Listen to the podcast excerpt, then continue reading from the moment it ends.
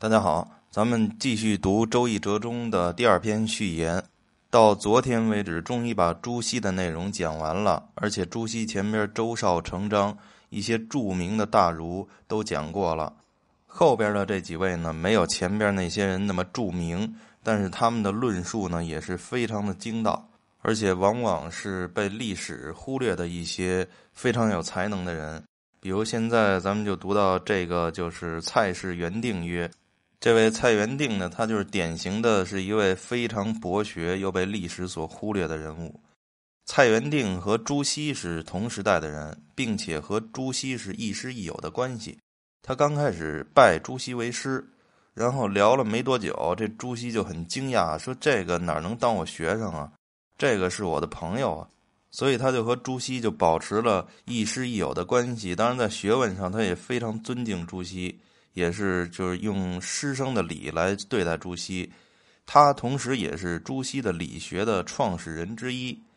这一辈子呢，没有做官，也不去经商，他就潜心在家著书立说，所以他的学问非常渊博，天文、地理、音乐、历法、数学、兵法，全都懂，堪称是经史博文。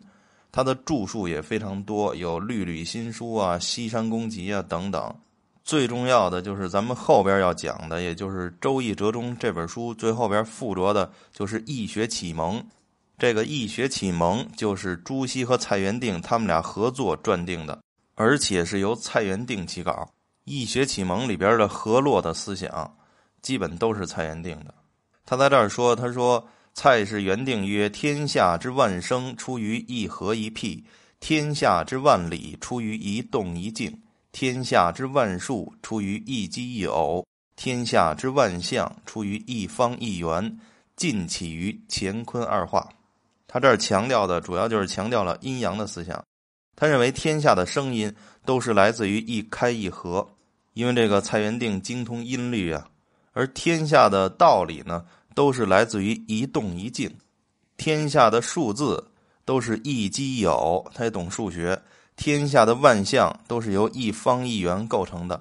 这里边对他的介绍不多，他的主要东西都是在后边的《易学启蒙》，所以呢，咱们这儿就先提一下，等讲到后边《易学启蒙》的时候，再详细的讲他的思想。